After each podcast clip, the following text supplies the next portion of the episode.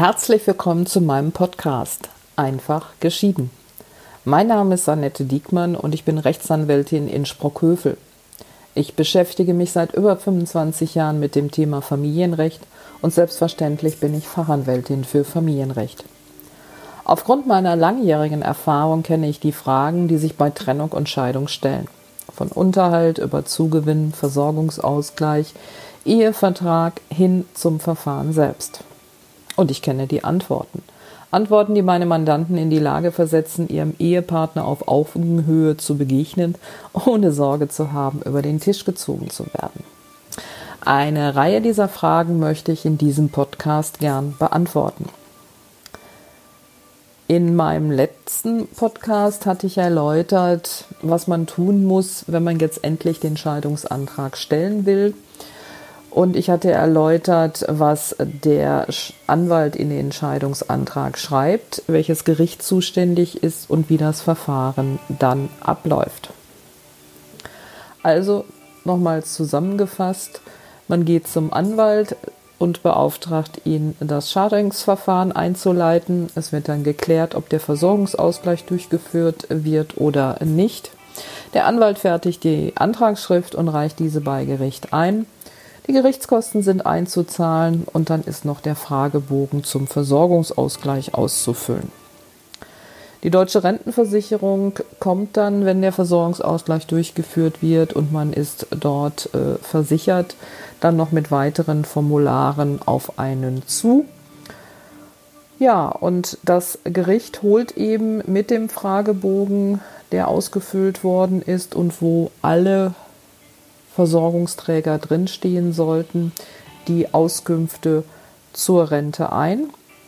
Und wenn all diese Auskünfte vorliegen, dann setzt das Gericht üblicherweise den Scheidungstermin an. Nochmal zur Erinnerung, natürlich bekommt jeder der Beteiligten alle Auskünfte vorab vom Gericht zugesandt.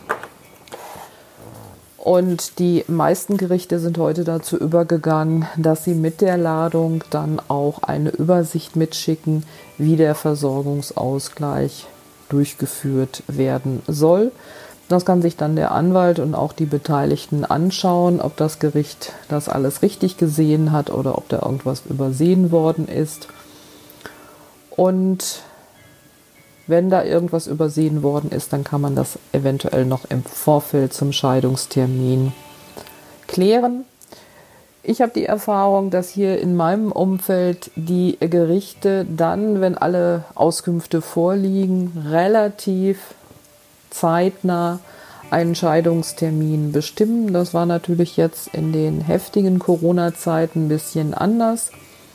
Aber Jetzt ist es auch wieder so, dass wenn alle Auskünfte vorliegen, es durchaus sein kann, dass man innerhalb von 14 Tagen, drei Wochen dann den Scheidungstermin hat.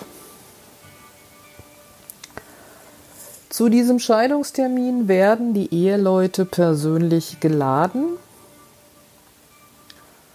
Das heißt, beide müssen persönlich erscheinen. Auch von diesem Grundsatz kann es mal Ausnahmen geben nämlich dann, wenn ein Ehegatte vielleicht sehr weit vom Gerichtsort entfernt wohnt. Also das Scheidungsverfahren findet in Hattingen statt und äh, der Ehegatte wohnt am Starnberger See. Dann kann es sein, oder ist es heutzutage eigentlich üblich, dass der Ehegatte, der am Starnberger See wohnt, dort unten bei dem zuständigen Gericht angehört wird. Und das Scheidungsverfahren wird dann aber weiterhin in Hattingen geführt. Die Akte geht runter zum Starnberger See bzw. zum zuständigen Gericht. Dort gibt es einen Termin nur mit dem Antragsgegner. Der wird dort angehört zu den Scheidungsvoraussetzungen. Der Richter macht einen Vermerk und schickt die Akte wieder hoch hier nach Hattingen. Und dann gibt es einen Scheidungstermin, wo dann nur ein Ehegatte da ist. Heute wird das üblicherweise so gemacht. Ich erinnere mich aber auch noch an Zeiten, wo die Gerichte davon gar nicht zu überzeugen waren. Ähm, da mussten die Menschen teilweise doch von weit her anreisen, um an dem Scheidungstermin teilzunehmen. Das ist heute also durchaus besser geworden. So, der Scheidungstermin steht also bevor. Wie gesagt, die Eheleute werden persönlich geladen und das heißt auch, sie müssen üblicherweise persönlich erscheinen. Und mit dabei sein muss auf jeden Fall ein Anwalt. Das Thema hatten wir ja schon. So, wie lange dauert so ein Scheidungsverfahren oder beziehungsweise nicht das Scheidungsverfahren, sondern der Scheidungstermin? Das werde ich häufig gefragt. Geht es um die einvernehmliche Scheidung, wo Scheidung und Versorgungsausgleich zu regeln ist, dann dauert der Termin üblicherweise kaum länger als zehn Minuten. Denn es ist ja alles geklärt und das Gericht muss seine Fragen stellen, die zu stellen sind. Aber üblicherweise erfolgen keine langen Diskussionen oder sonst irgendetwas, werden noch andere Dinge mitgeregelt oder man streitet sich zum Beispiel über den Nachscheidungsunterhalt oder Zugewinn, dann kann natürlich so ein Termin auch schon mal länger dauern. Aber wir reden ja hier von dem Scheidungstermin in einer einvernehmlichen Scheidung. Man trifft sich dann am besten vor dem Gerichtssaal oder vielleicht auch vor dem Gericht mit dem Anwalt und mit dem anderen Ehegatten. Und die Verhandlung beginnt dadurch, dass die Sache, wie wir das nennen, aufgerufen wird. Und dann geht man in den Gerichtssaal. Dort hat äh, jeder seinen angestammten Platz. Denn der Richter kennt sie ja nicht und der unterscheidet im Zweifel zwischen Antragsteller, Antragstellerin und Antragsgegner und Antragsgegnerin. Und diese Parteibezeichnung äh, kann er äh, zuweisen und üblicherweise sitzt rechts vom Gericht der Antragsteller und links vom Gericht der Antragsgegner. Es gibt aber auch Bereiche von äh, Deutschland, wo das anders ist. Da sitzen die Parteien umgekehrt.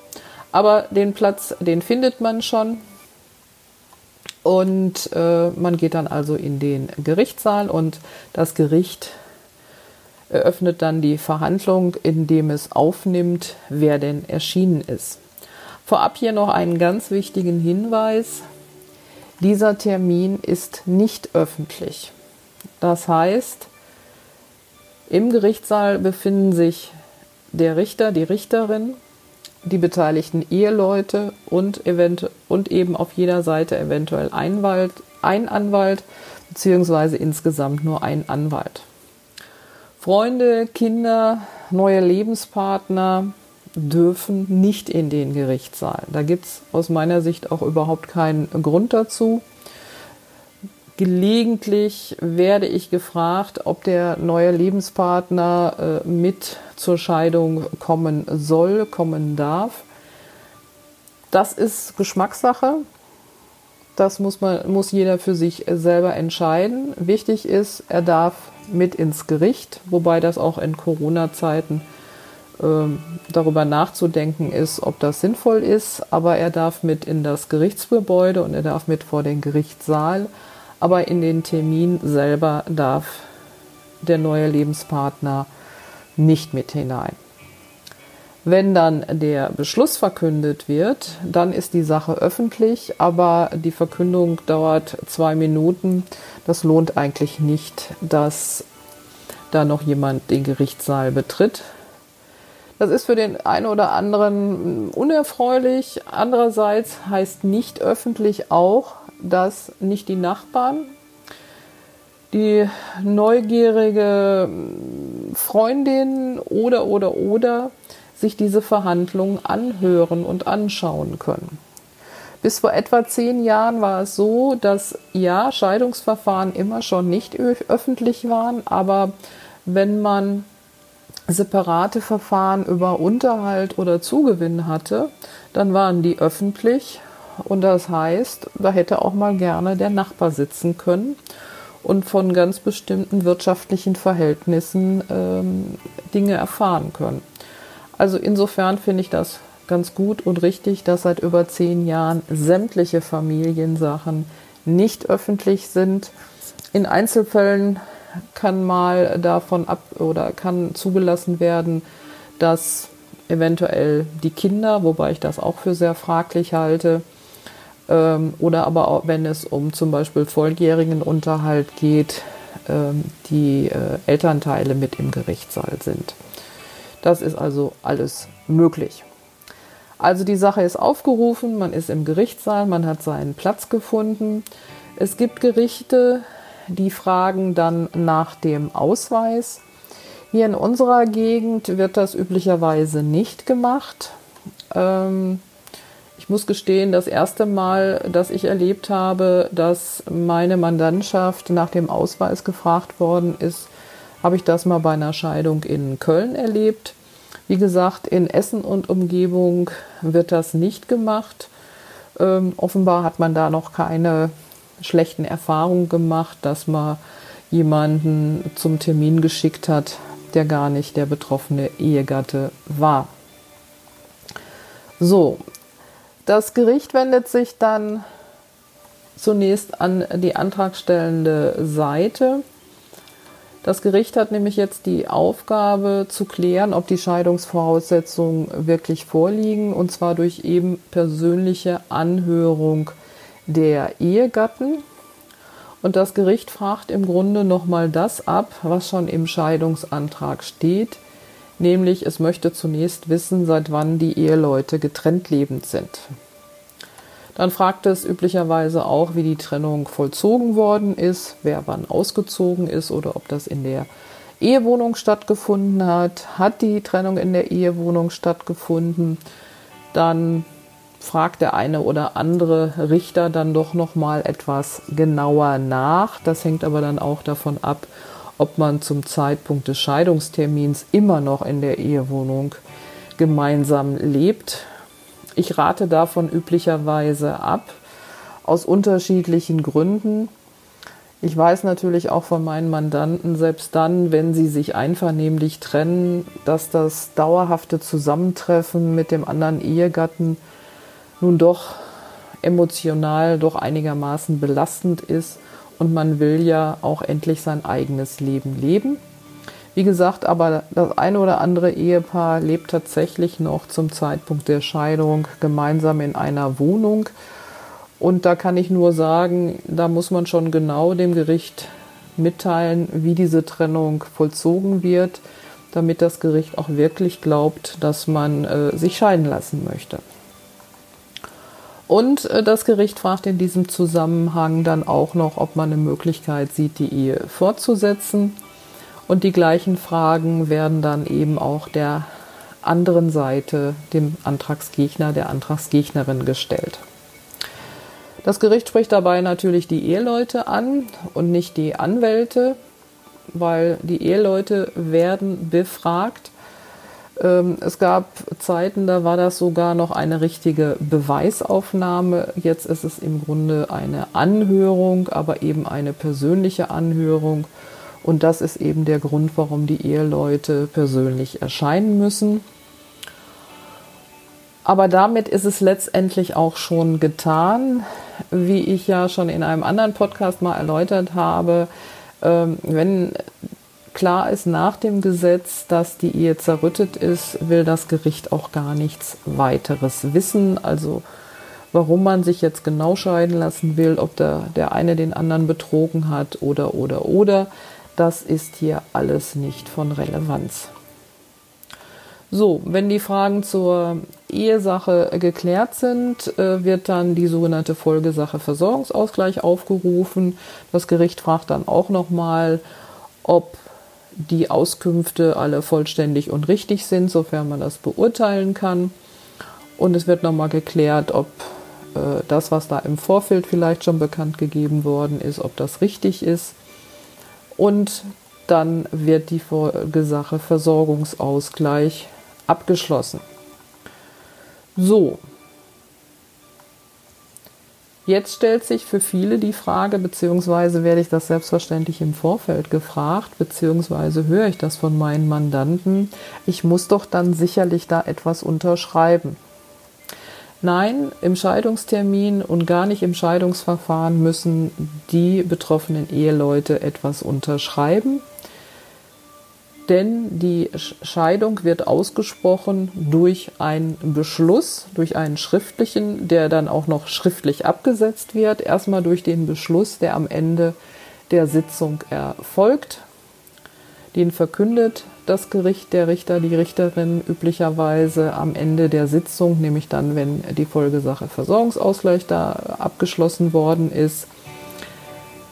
Der eine oder andere Richter steht zu diesem Ausspruch auf. Viele bleiben heute sitzen und das Gericht erklärt dann, dass die am 01.01.2000 vor dem Standesamt des Standesamtes Hattingen geschlossene Ehe der Parteien geschieden wird. Und erklärt dann noch, wie der Versorgungsausgleich durchgeführt wird. Das Ganze wird, wie gesagt, schriftlich abgesetzt. Es erfolgt ein Beschluss und dieser Beschluss wird vom Richter, von der Richterin unterschrieben, aber weder von den Anwälten noch von den beteiligten Eheleuten. Das ist also der Scheidungstermin. Der Beschluss, dieser schriftliche Beschluss, kommt dann äh, natürlich per Post. Ähm, das dauert unterschiedlich lang, bei den meisten Gerichten so eine Woche, zehn Tage. Und ab dem Zeitpunkt läuft dann die sogenannte Beschwerdefrist. Das heißt, man hat noch einen Monat Zeit, sich zu überlegen, ob man denn tatsächlich geschieden werden möchte. Nochmal zurück, wie lange dauert ein Scheidungsverfahren? Wie gesagt, das kann man manchmal sehr schlecht einschätzen. Wird der Versorgungsausgleich durchgeführt, kann das gerne vier bis acht Monate sein. Und das liegt eben daran, dass das Gericht keinerlei Einfluss darauf hat, wann die Auskünfte von den Versorgungsträgern erteilt werden.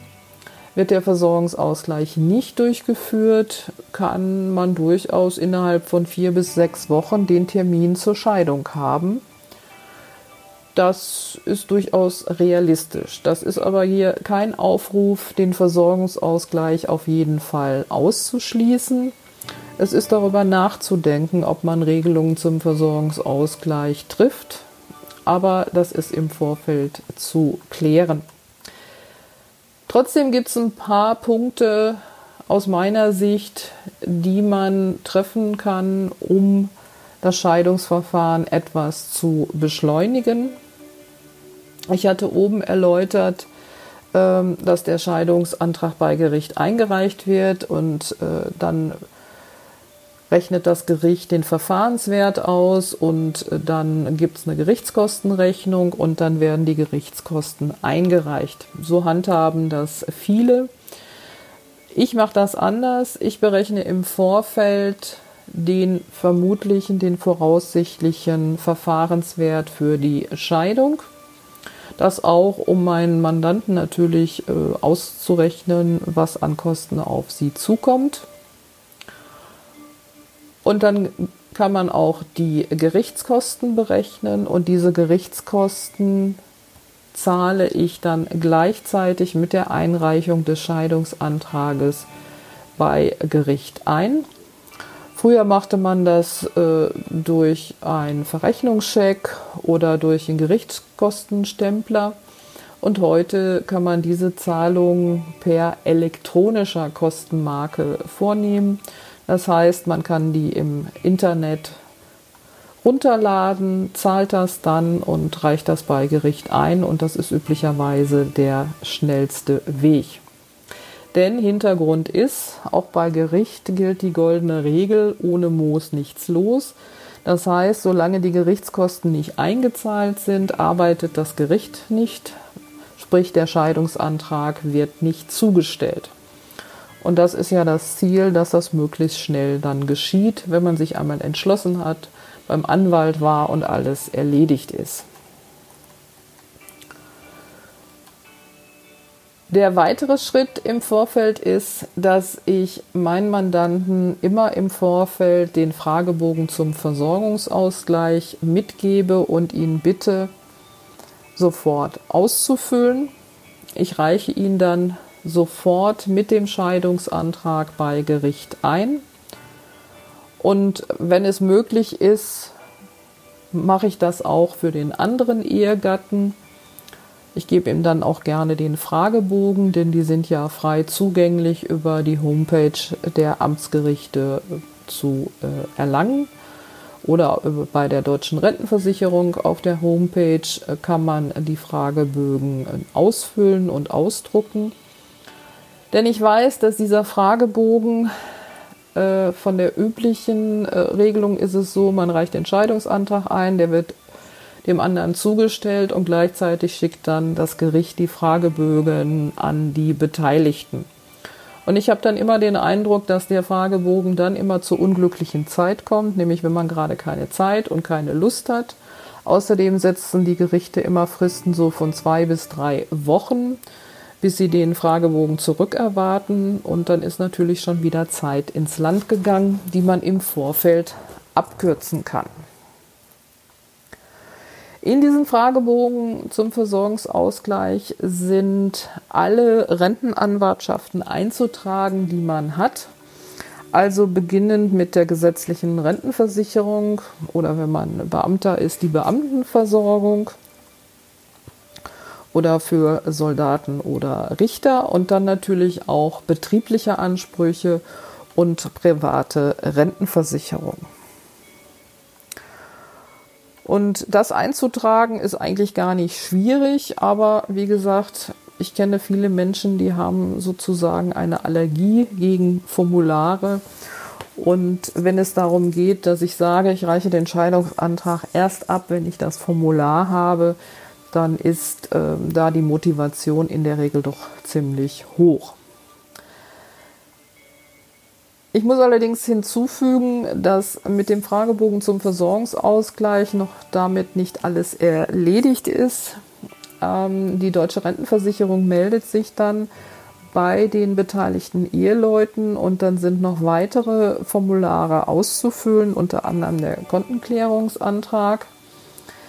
Ich rate meinen Mandanten auch in diesem Fall, dies aktiv zu betreiben. Es besteht die Möglichkeit, sich an die zuständige Serviceeinheit der deutschen Rentenversicherung zu wenden oder an den Versicherungsältesten oder an das Versicherungsamt der Stadt. An wen man sich da genau wenden kann, beziehungsweise wer zuständig ist, das kann man auf der Website der deutschen Rentenversicherung erfragen. Und äh, die Serviceeinheit und das Versicherungsamt hilft dann gerne beim Ausfüllen dieser Formulare, Kontenklärungsantrag oder wenn es um die Kindererziehungszeiten gibt.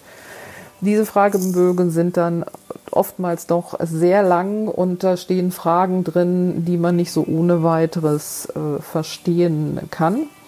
Aber da sitzen die Profis und können einem das erklären und außerdem wissen die im Zweifel auch noch, ob vielleicht noch die Geburtsurkunde, Zeugnisse oder ähnliches benötigt wird, um die, das Rentenversicherungskonto zu klären.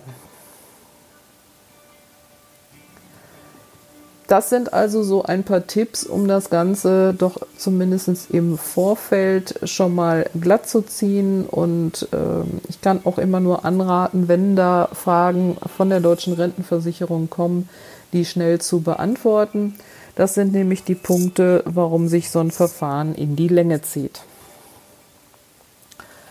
Ich muss natürlich auch sagen, wenn meine Mandanten brav den Fragebogen ausfüllen, brav äh, zu der Serviceeinheit geht und alle ihre Aufgaben erledigen, führt das nicht zu einer Beschleunigung des Verfahrens, wenn der andere Ehegatte nicht mitzieht.